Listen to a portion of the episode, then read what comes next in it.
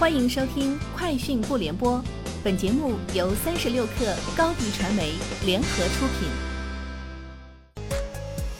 网罗新商业领域全天最热消息，欢迎收听《快讯不联播》。今天是二零二零年七月九号。阿里巴巴旗下高德地图今天宣布启动 A Map Tech 算法大赛，围绕基于车载视频图像的动态路况分析的赛题，评委阵容包括北京大学教授。机器感知与智能教育部重点实验室主任扎宏斌，中科院自动化所研究员、模式识别国家重点研究室副主任王亮，高德地图技术委员会主席李小龙，高德地图首席科学家任晓峰，阿里巴巴达摩院自动驾驶实验室负责人王刚等。饿了么今天宣布，将在本月内上线鲜奶、鲜花、鲜皮等商品的随心订服务，其中针对鲜奶推出周期购。消费者可以在饿了么平台选择七天、十五天、三十天不等的鲜奶配送服务。届时，光明、双峰、新希望、辉山、皇氏等头部乳业集团将陆续上线饿了么。智能手机品牌 iQOO 今天正式推出旗下新品 5G 手机 iQOO Z1X，支持双模 5G，搭载骁龙 765G 处理器与5000毫安时电池，增加了全局自适应刷新率功能。可以根据应用实际需求智能切换帧率模式，在提供顺滑使用体验的同时，维持了功耗平衡，还支持老照片修复，可对原始质量较差的老照片进行质量增强，完成老照片从低分辨率到高分辨率的转换。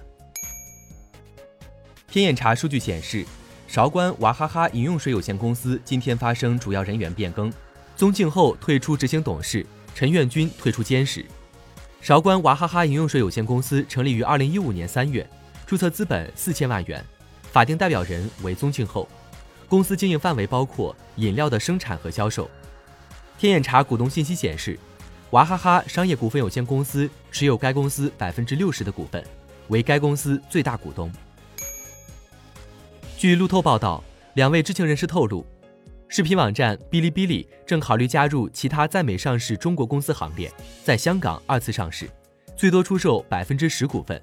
对此，哔哩哔哩回复称不予置评。